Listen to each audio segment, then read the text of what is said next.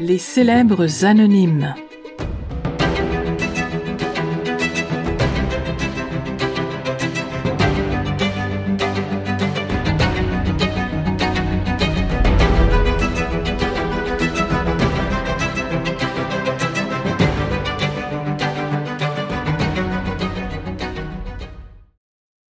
Le crépuscule de ma vie. Je regarde par la fenêtre de ma chambre d'hôpital. À l'extérieur, il neige de gros flocons. Poussés par le vent, ces boules de coton glacé viennent s'écraser sur la vitre. Malgré la beauté et la grâce de cette tempête, ce temps m'a toujours rempli d'amertume. Seul le bip de mon pouls du moniteur cardiaque teinte dans la chambre. L'ouïe et la vue sont les derniers sens qui ne font pas défaut chez moi. Je suis à la fin de ma vie, une vie remplie avec une famille aimante, des enfants fabuleux, une épouse toujours à mes côtés. Ils sont tous venus me voir, sont tous prêts pour mon grand départ. La seule personne qui n'est pas venue est mon frère Edmond. Mon cher petit frère que j'ai peu connu, mais qui a été, durant sa brève vie, mon meilleur ami. Alors que nous étions jeunes, Edmond et moi passions tout notre temps ensemble. De deux ans mon cadet, il fut dès ses premiers pas mon complément. Nous partagions un imaginaire tellement semblable que nous nous sommes créés notre monde à nous peuplé de bêtes étranges, de mages au pouvoir prodigieux et de farfadets maléfiques. Nous étions inséparables. Puis quand est venu le temps de l'école, nous avons durement supporté d'être séparés pendant les deux premières années de mon éducation. Lorsqu'Edmond a pu entrer à l'école à son tour, nous nous sommes révélés être doués dans les sciences pures. Mes parents ayant quelques moyens financiers, nous ont envoyés au collège Sacré-Cœur à Saint-Hyacinthe, car cette institution offrait une instruction poussée en mathématiques, en physique et en chimie. Et comme notre père s'absentait souvent à cause de son travail, il était évident que nous serions pensionnaires. Pendant les premières années de cette école, même si nous avons noué de grandes amitiés, nous restions en symbiose, mon frère et moi. Nous y avons passé du bon temps, jusqu'à la nuit du 18 janvier 1938. Tôt ce matin-là, Edmond vint me réveiller. Il avait fait un cauchemar et n'arrivait pas à se rendormir. Je me levai et fis comme toutes les fois où mon jeune frère faisait un mauvais rêve. Je l'ai emmené dans la grande salle de débarras où nous nous racontâmes des histoires drôles. Alors que nous étions prêts à nous recoucher, une explosion se fit entendre et l'imposant édifice se mit à trembler. Paniqués, mon frère et moi retournâmes au dortoir. Tous les autres élèves étaient réveillés et couraient partout. Plusieurs se sauvèrent vers les étages inférieurs. Je pris la main d'Edmond en lui disant Viens, on va sortir. Alors que nous nous dirigions vers un escalier, cinq frères montèrent devant nous. Qu'est-ce que vous faites là? me demanda l'un d'eux.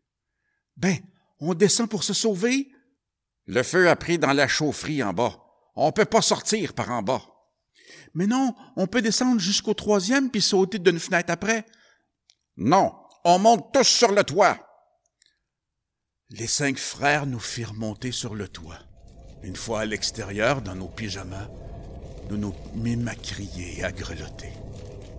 Je me risquai à aller voir sur le bord du toit et pus apercevoir quelques élèves sortir par la porte alors que d'autres sautaient des étages. Certains se sont blessés aux jambes, mais ils réussissaient tout de même à courir loin de l'édifice. Lorsque je voulus dire à mon frère qu'on devrait s'enfuir vers le bas du collège, les religieux avaient fait agenouiller les autres enfants pour qu'ils prient. Je me mis à crier Mais qu'est-ce que vous faites là? Il faut descendre Arrête de crier et prie hurla un des frères. Que Dieu nous aide ou nous reçoive à sa droite advenant le pire. Je vis Edmond agenouillé, pleurant à chaudes larmes. Je courus vers lui pour le lever sur ses jambes. Edmond, viens, on va sauter. Fais quelque chose. On, on peut pas. On va mourir. Comme le feu faisait plus rage dans l'aile droite, je courus vers la gauche. D'après mes calculs, je pourrais sauter jusqu'à l'arbre sur le coin. Je m'élançai dans le vide en hurlant désespoir. Je me sentis voler jusqu'à attraper une bonne branche assez solide pour ne pas se casser.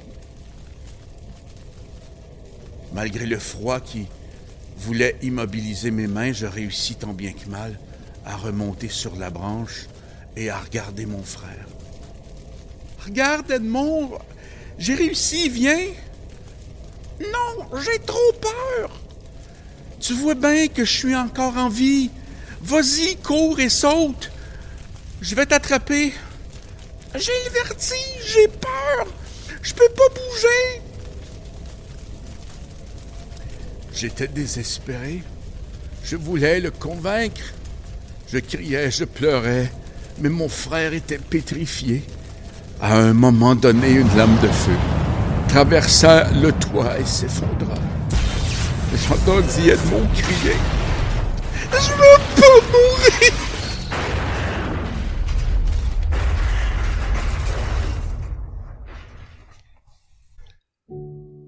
Tous les élèves et les religieux furent emportés en une fraction de seconde. Je criai jusqu'à en perdre la voix. Je pleurais tellement que les larmes me gelèrent les joues et les yeux. Je venais de voir disparaître mon petit frère pour toujours. Jeté au feu, sacrifié à des croyances ridicules. Je ne me souviens pas combien de temps s'écoula entre la chute du toit et le moment où j'entendis une voix crier vers moi. Hé, mon garçon! Petit gars! Tu peux descendre, je suis juste en dessous. Je vais pouvoir t'attraper. C'était un pompier qui se tenait de façon précaire sur le bout d'une échelle. Tel un automate, je descendis sans même regarder ce que je faisais. Oh, attention où tu mets tes pieds, là. Le pompier réussit à m'agripper par une jambe et me fit descendre l'échelle. Une fois sur la terre ferme, des gens qui habitaient tout près de l'école me mirent une couverte sur le dos, et je perdis conscience. Depuis ce fameux 18 janvier, il n'y a pas une journée où je n'ai pas pensé à mon frère Edmond. Que serait-il devenu? Aurait-il eu des enfants? Quel genre de père aurait-il été? Cet événement a détruit toute croyance religieuse que je pouvais avoir. Malgré tout, j'ai un léger espoir qu'aujourd'hui, au crépuscule de ma vie, alors que mon pouls se fait de plus en plus faible, ma respiration de plus en plus lente, et que je sens mes forces vitales s'évaporer peu à peu, que je puisse reboire mon petit frère et reprendre là où nous étions, à nous créer un monde fantastique dans un quelconque placard à